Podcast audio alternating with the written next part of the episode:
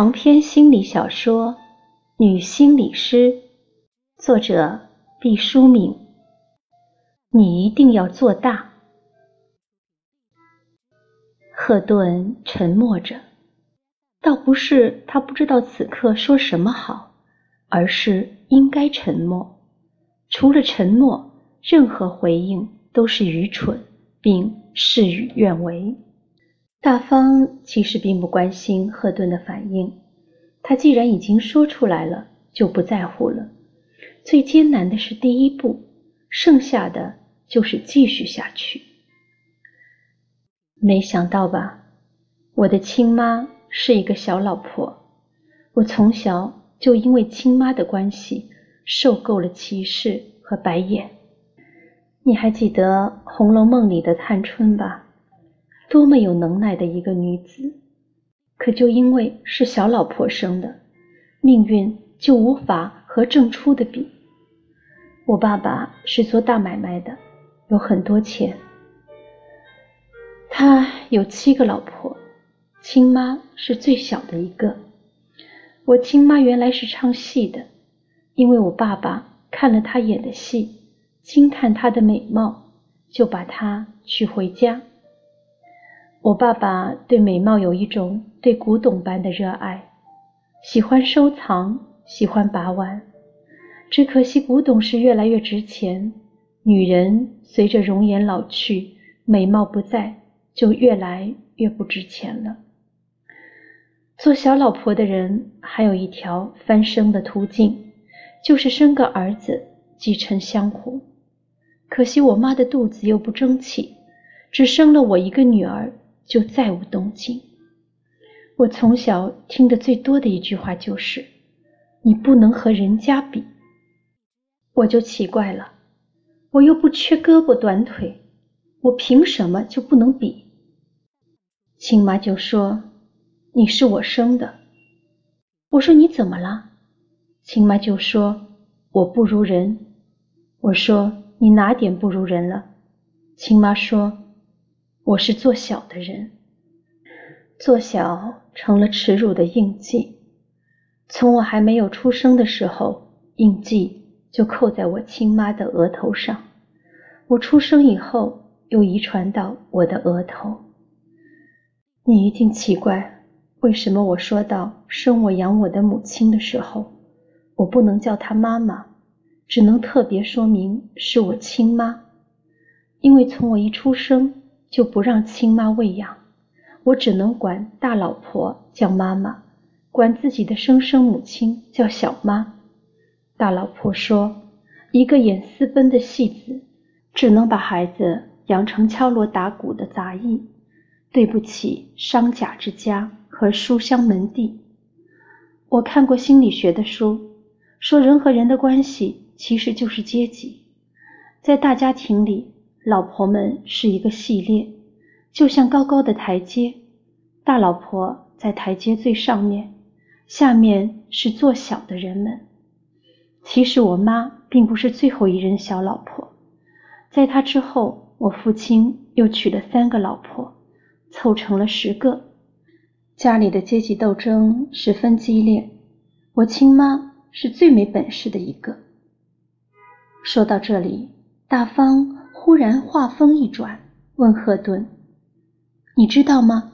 心理学里做过一个试验，一个著名的关于阶级的试验。”“不，我不知道。”“那我告诉你吧。科学家们养了一群鸡，管吃管喝，让鸡群自由发展。结果鸡群在很短的时间内就排出了座位。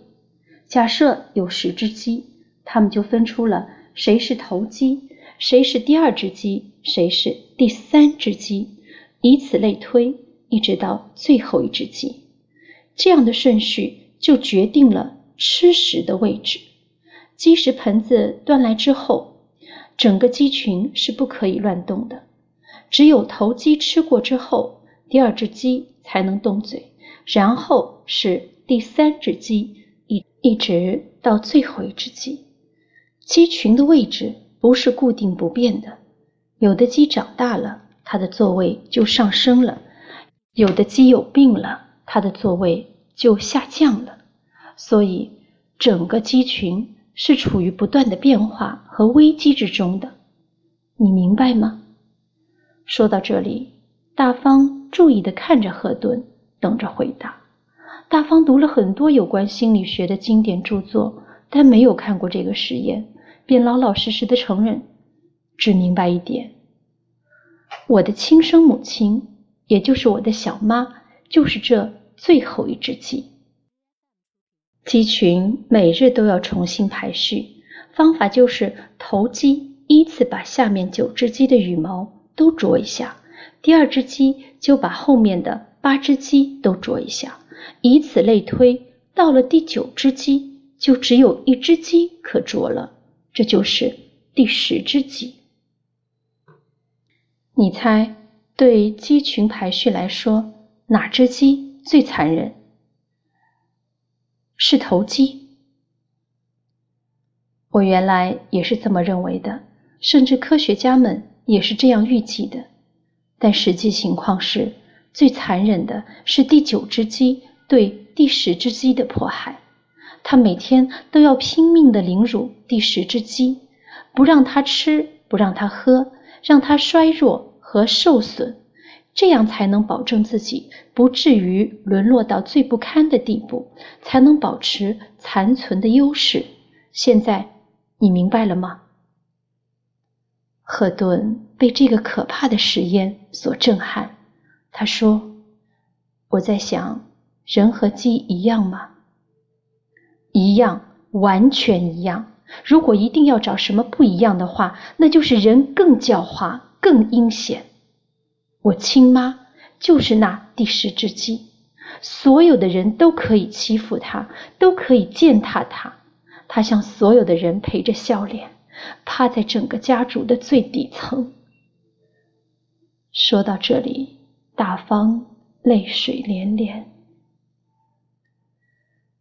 后来，解放军的炮声都能听到了。我爸爸带着他最喜欢的第二个老婆和所有的金条，搭乘最后一班飞机到海外去了。剩下的老婆树倒猢狲散，瓜分了家中所剩的值钱的东西，各奔前程。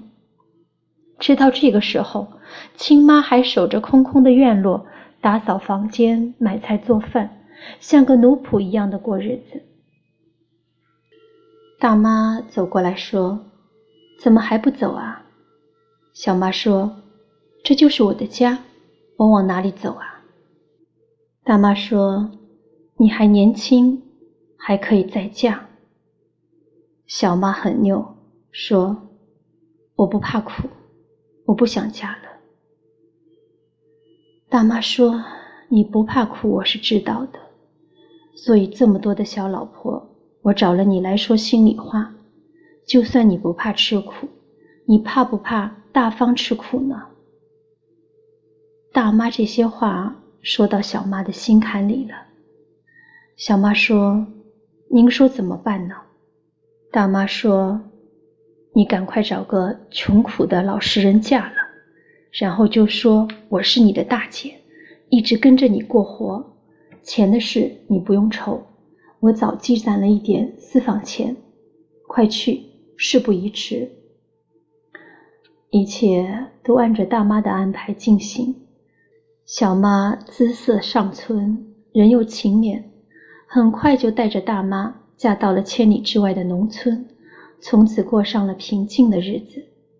我的继父是个根红苗壮的老实农民。一场又一场的阶级斗争的疾风暴雨都没有淋湿我们的日子。小妈一辈子服侍着大妈，像侍奉亲生母亲般的尽职尽责。我那时已经懂事，大妈并没有像许诺的那样把细软拿出来一起享用，而是自己吃香的喝辣的，用人参和好茶偷偷的滋补自己。我问小妈。为什么他和我们不一样？小妈堵着我的嘴说：“谁让他是大呢？”我们都以为大妈岁数那么大了，一定会死在小妈之前。可是没想到，因为操劳过度，导致小妈先病倒了。她带着病，还是每天给大妈洗脸、洗脚、烧水做饭，直到奄奄一息。小妈临死前对我说的最后一句话是：“你一定要做大。”我拼命的点头，可我至今也没想明白，那句话到底是什么意思呢？是要我做大妈的好女儿，还是另有深意？小妈死后，我的继父大方说到这里停顿了下来，赫顿立刻紧张的出汗，劈头打断了大方的话：“你的继父他干什么了？”话刚一出口，他就觉察到了自己的失态。赶紧调整思绪，竭力平静。大方沉浸在叙述中，并没有发觉赫顿的紧张。他说：“继父回来很伤心，但也没有别的法子。”他对大妈说：“你女儿是个好女子，可她死了，我没老婆了，你也就不是我的丈母娘了。”又指着我说。她也不是我女儿，老婆我埋也算夫妻一场，从此我和你们再无干系。大方说的悲惨，但赫顿反倒松了一口气。天下的继父并不都是坏人，在对大方的治疗中，赫顿也收拾起了自己的心结。当然，这一切都在无息无声中进行。大方。并无察觉。后来呢？后来我就和大妈一起生活，当着人我叫她姥姥，人背后我叫她大妈。这不是为了她，是为了我的生母。我一直侍奉大妈到死。在以后，我慢慢的长大。后来村里来了下乡知青，其中有个青年叫小松。在以后的事情，你都知道了。大方说到这里，久久的停顿，赫顿也停顿，太久太久，彼此都忘了话题将如何继续。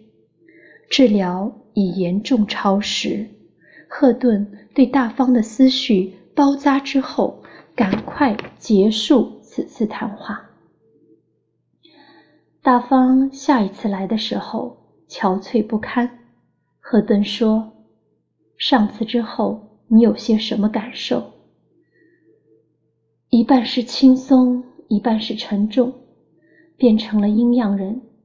不过，不管怎么样，把心里话道出来，舒服了很多。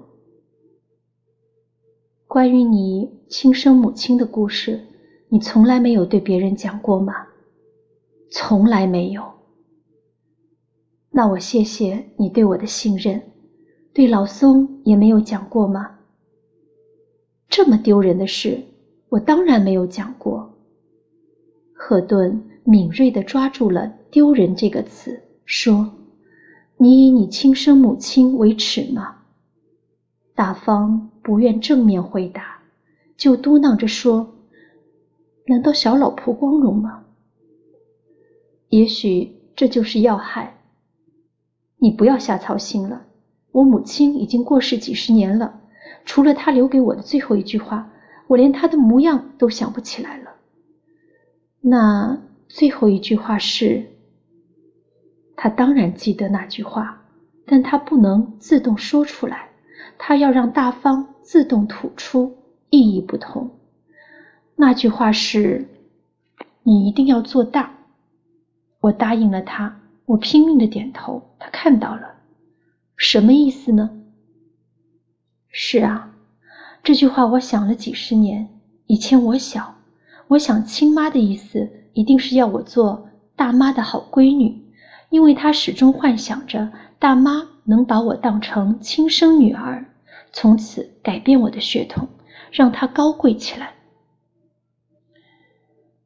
如此推理。在逻辑上尚可成立，但此刻的赫顿并不善罢甘休，听到以前我小的时候，心中咯噔一下。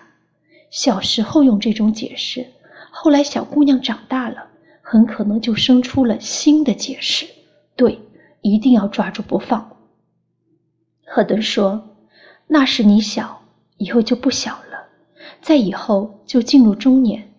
你对生母的这句临终遗言，也许有了更多的想法吧。”短暂的等待之后，大方说：“是的，我是有了新的解释。”赫顿大喜，颜面上还保持沉稳安宁，问：“那是什么？”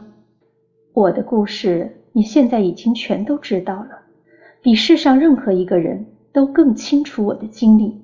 你说这句话还可以做什么解释？说完，大方盯着赫顿。赫顿没有想到大方反戈一击，一时愣住。但是他必须回答，这是大方出的一道必答题，要验证心理师是否和自己肝胆相照。风雨同舟，是否可以在最深刻的层面上走入最幽暗的内心角落？赫顿在心中把那句话默念了一百遍：“你一定要做大，做大什么呢？做大家的好孩子，做大家族的接班人，做大时代的英雄。”想到后来，赫顿也觉得越来越不靠谱了。当然了。几十年前的一个垂死相父不会说出上面这些话，但他拼着最后一口气说的这半句话，分明有一个理念在生命的最后一刻执拗地放射光芒。由于这种至死不渝的坚持，让这句话具有永恒的魔力，直到今天还禁锢着他唯一的女儿辗转不安，同时。也折磨着女儿的心理师。赫顿真希望自己会招魂术，招来亡魂，解开密码。可惜亡灵已经远遁，千呼万唤不会来，只剩一个法子自力更生。大方置身度外，有一点幸灾乐祸的样子。是的，如果赫顿猜想的方向和他不一致，大方真的要走了。永远再不会反悔，再不会返回。